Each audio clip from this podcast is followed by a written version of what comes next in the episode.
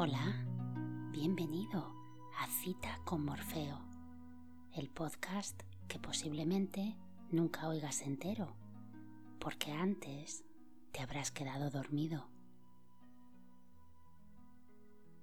Mi nombre es Teresa y una semana más estoy aquí para acompañarte este ratito en tu cita con Morfeo. Antes de nada, quiero desearos a todos un feliz año nuevo 2021, que os haga olvidar un poquito este horroroso 2020. Este podcast es relativamente nuevo y muy modesto, con muy pocos oyentes, pero quiero agradeceros a cada uno de vosotros que cada semana decidáis usar una parte de vuestro tiempo para escucharme a mí, para escuchar esto y no otra cosa de las miles de opciones que hay ahí fuera. De verdad, significa muchísimo para mí. Gracias, gracias de verdad. Pero vamos con lo importante, con lo que nos trae aquí cada semana. Poder dormir, descansar bien cada noche. Porque nuestra cita con Morfeo es una obligación diaria e ineludible, y no siempre es algo sencillo o agradable, cuando justamente es lo que debería ser. Un momento de paz, de desconexión, de reseteo al acabar el día. Pero ya se sabe que quedarse dormido no siempre es tan fácil como tumbarse y cerrar los ojos, y aunque hay muchas formas de intentar coger el sueño, este podcast intenta aportar una nueva. Ayudarte a crear una rutina diaria en la que asocies quedarte dormido a meterte en la cama, apagar la luz y escucharme a mí leerte el fragmento de un libro. Eso sí, no esperes escuchar aquí historias interesantes o apasionantes, porque eso sería justamente lo contrario de lo que queremos. Es muy posible que la mayor parte de las veces te aburras infinitamente con lo que escuchas. Es más, con un poquito de suerte, lo que oyes será tan soporífero que te costará un montón mantener la atención y te terminarás por dormir. Si es así, perfecto, objetivo cumplido. Pero en el caso de que el tema del libro te interese, puedes oírlo al día siguiente, con la mente clara y plenamente consciente.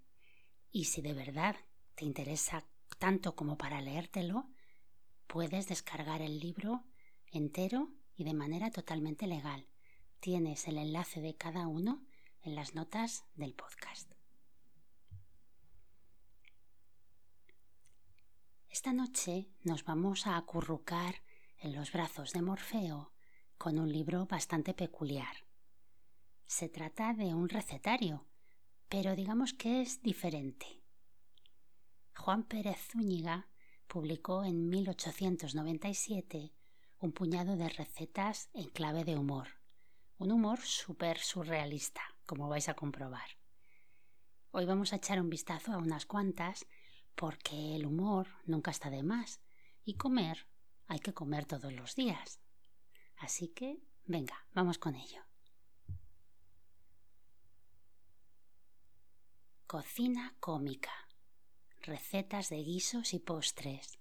Poesías culinarias y otros excesos. De Juan Pérez de Zúñiga. Primera edición. Madrid imprenta de los hijos de M. G. Hernández. Libertad 16 duplicado bajo 1897. Huevos fritos. Para freír los huevos hace falta tener varias cosas. Primera, huevos. Segunda, aceite. Tercera, lumbre. Cuarta, sartén. Y quinta, paleta.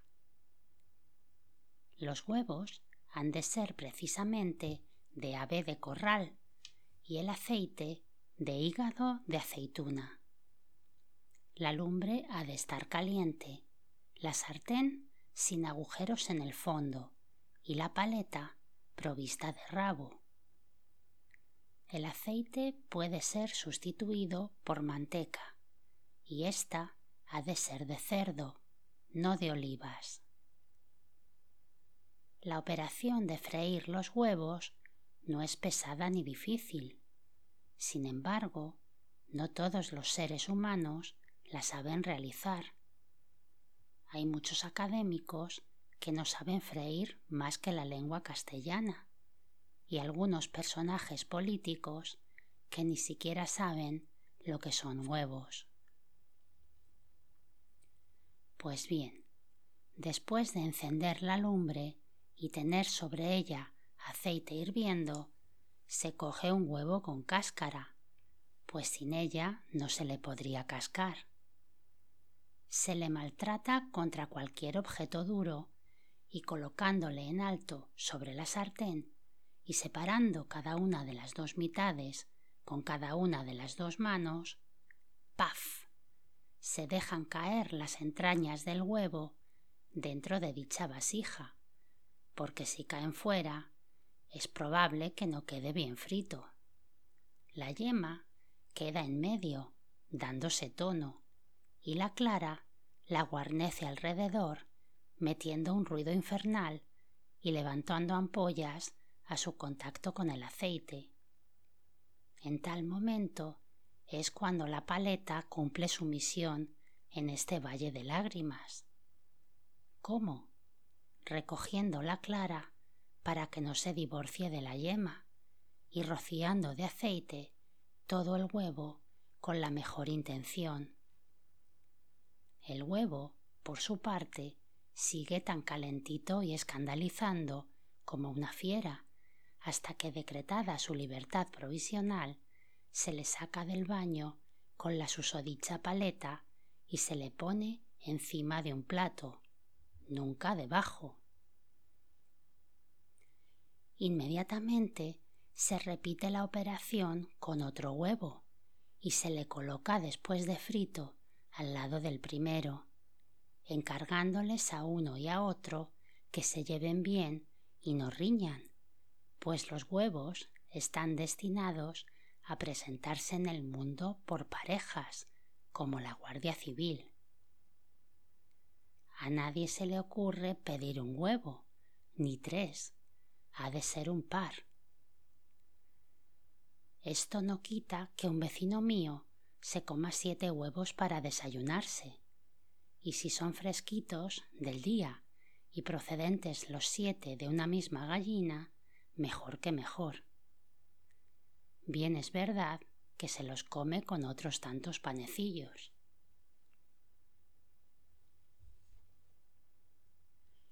Ropa vieja a la americana. No se trata de prendas de vestir en mal uso, sino de un agradable guiso que se hace del modo siguiente. Se agarra una sartén por el mango, se la pone sobre una hornilla en donde haya lumbre, porque si no, daría lo mismo ponerla sobre el fregadero. Y en dicho receptáculo se echa, con la sana intención de que se derrita, una porción de manteca de trigo y de harina de cerdo, o viceversa, añadiéndole hierba buena, perejil, bueno también, ajos picados y tres pimientos dulces sin rabo y sin josefinas. Se mezcla esto con caldo y vino blanco y se mueve la mezcla hasta que los ajos digan basta. Entonces se agrega carne cocida y desmenuzada, no siendo indispensable que este ingrediente sea un sobrante de comidas anteriores, pues si bien suele aprovecharse para este guiso la carne usada, más vale que sea nueva. Se le sazona con sal y se le deja freír a sus anchas por espacio de veinte minutos. Después se sirve y Pax Christi. Este plato, inventado por Américo Vespuccio, se recomienda por el abrigo que presta al estómago. Al fin y al cabo, es ropa, aunque deteriorada al parecer. Espárragos gratinados a la italiana. Se adquiere un buen manojo de espárragos de intachable conducta. Se les zambulle en un baño de agua y sal, rogándoles que cuezan tranquilamente, pero no tanto que se desmoronen, pues han de quedar enteritos y tiesecitos. Se los retira del agua, en la cual habrán estado en cueros, sin traje de baño alguno. Se los deja secos, no por medio del asesinato, se les divorcia del miserable troncho y se los conduce con cariñosa solicitud a un honrado molde de hierro con galvana, o sea, galvanizado, en donde yacerán del modo siguiente. Primero se pondrá en el fondo una capa social de espárragos, encima otra capa de queso en polvo con esclavina y embozos de pan rallado. Sobre esta capa otra de espárragos pundonorosos. Encima otra de pan y queso como la antedicha, y así sucesivamente. Toda esta colección de capas, que al parecer constituye una prendería española más bien que un plato italiano, se deposita para gratinarla en un horno muy fuerte, o mejor dicho, muy caliente, porque los hornos suelen ser fuertecitos aunque estén frescos y una vez gratinado el horno, el timbal puede ser llevado a la mesa y proporcionar a los comensales la felicidad suprema.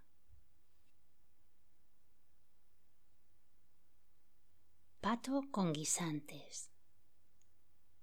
Se adquiere un pato lo más esbelto y garboso que sea posible y se le proporciona el descanso eterno cortándole el hilo de la existencia desplumándole con cariño y sacándole los estorbos del interior.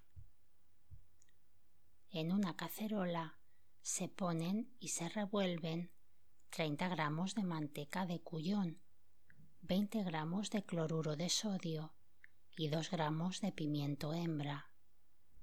En otra cacerola se blanquean 20 gramos de tocino taciturno, que se rehogan con 30 gramos de la misma apreciable manteca. Cuando esté rubiando, se polvorea con 30 gramos de harina y se le obliga a que cueza tres minutos, revolviéndolo con fe y con una cuchara de palo. Después se le añaden 6 decilitros de caldo, una cebolla picada de viruelas, dos escarpias de especia, un buquet de perejil y otras hierbas, pimienta y sal. Al primer hervor de todo, ¡paf! se presenta en escena el pato y se le invita para que ingrese en la cacerola con la compañía del tocino, más un litro de guisantes fusionistas. Cinco cuartos de hora bastan para que el pato se convenza de que debe cocer y cueza resignado. Sácase de su vera el manojito de hierbas y la cebollita picardeada. Se desengrasan los guisantes por el sistema Remington. Se ponen con el tocino en la fuente y en ella se mete el pato. Si es hembra, lo que se mete es la pata. Sea lo que quiera, el animalito experimentará una satisfacción a su entrada en la fuente, recordando su entrada en el estanque, y los comensales chuparán con deleite los huesos del pato y después los dedos propios. Tarta de manzanas. Se pone uno el pañuelo a la cabeza, coge la cesta se dirige a una frutería de buena traza y allí escoge medio kilo de manzanas robustas y sin alifafe alguno. Conducidas al hogar, les quita uno el pellejo, ya con el cuchillo, ora con la murmuración despiadada. Cuando hayan quedado desenfundadas y huérfanas de pipas, se las obliga a cocer en almíbar claro hasta que se quieran tomar la molestia de hacerse una pasta, que si no resulta lo bastante espesa, puede quedarlo mediante la injerencia de un escuadrón de bizcochos despachurrados. Para untar el molde, donde ha de meterse a la tarta en cintura, es preciso quemar previamente azúcar, sustancia que arde sin necesidad de ser rociada con petróleo. Untado el molde, se le echa la pasta dentro, pues echarla fuera acusaría falta de juicio en la tartera, o sea, en la confeccionadora de la tarta. Lleno ya el recipiente, se le hace tomar un baño de placer, sin ropa, que o mucho me equivoco, o es el tan reputado baño de María. Después se saca del molde la pasta y se sirve con buenos modos. La tarta de manzana constituye un postre muy estimable y su invención data de los tiempos más remotos.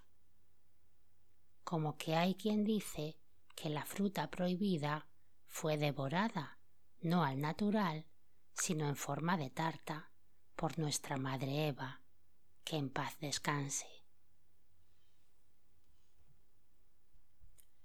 Cosa rica.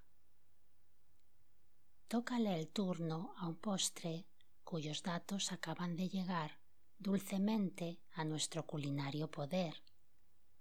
Se llama cosa rica y se hace de la siguiente manera. Se compran, si no existen de antemano en nuestra despensa, dieciséis huevos, dieciséis onzas de azúcar, dieciséis de harina y dieciséis de manteca de vacas célibes, todo dieciséis. Se les quita a los huevos la cáscara, porque estorba. Se bate la manteca con la mano, pues con el pie no es de buen tono, y se van echando encima los huevos, el azúcar y la harina, por este orden, que es el que la etiqueta exige. Previamente habráse tenido preparado un conveniente número de cajas de papel, por el estilo de las que tienen para su uso particular las mantecadas de Astorga. Ocúpense estos débiles receptáculos hasta la mitad con la masa referida y se les conduce amistosamente al horno, que no deberá estar ni fu ni fa, ni fuerte ni frío. ¿Qué resta? comer la masa y tirar el papel. Hacer lo contrario sería una necedad. Dulce de castañas. Se llega uno en dos brincos al castañar más próximo, se llena de castañas los bolsillos y regresa uno a su hogar con el sano propósito de hacer el dulce cuyo título encabeza estas cortas pero honradas líneas. Se extrae a las castañas de su estuche natural, o lo que es lo mismo, se las despoja de la cáscara, aun exponiéndolas a que se constipen, y se las zambulle en un cacharro que previamente habrá sentado sus reales en una hornilla provista de lumbre caliente. Cuando las castañas se hayan enternecido mucho, se las desuella y se las invita a pasar por un colador de buenos antecedentes. Se pesa la pasta y se la mezcla con una cantidad de almíbar cuya azucarada base pese otro tanto que la pasta, para que no se tengan envidia ni se tomen rencor. A cada libra esterlina de castañas debe corresponder otra de azúcar dulce y medio cuartillo de agua, que no sea de lo eches y en la cual no se haya lavado nadie todavía. Durante media hora de reloj, precisamente de reloj, se mueve la mezcla expresada sin manifestar cansancio, hasta que quede lo mismo que una natilla incandescente, y una vez pasada, pesada y posada, se deposita en tarros que no hayan tenido belladona ni otro marisco análogo, y cubriéndolos con un papel sujeto con un cordelito o bien con una liga, se dejan reposar hasta que llegue el feliz momento de que su contenido sea devorado. El dulce de castañas es excelente y puede asegurarse que a quien se le dé no se le da la castaña. García del Castañar, Concha Castañeda, el general Castaños y el varón de la Castaña han sido muy devotos del postre mencionado, naturalmente.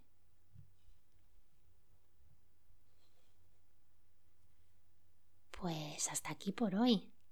Si todavía estás ahí, significa que no te has podido dormir. Lo siento. Al menos espero haberte sacado alguna sonrisa. Y quién sabe, lo mismo alguna de estas recetas te ha dado ideas para poner en práctica.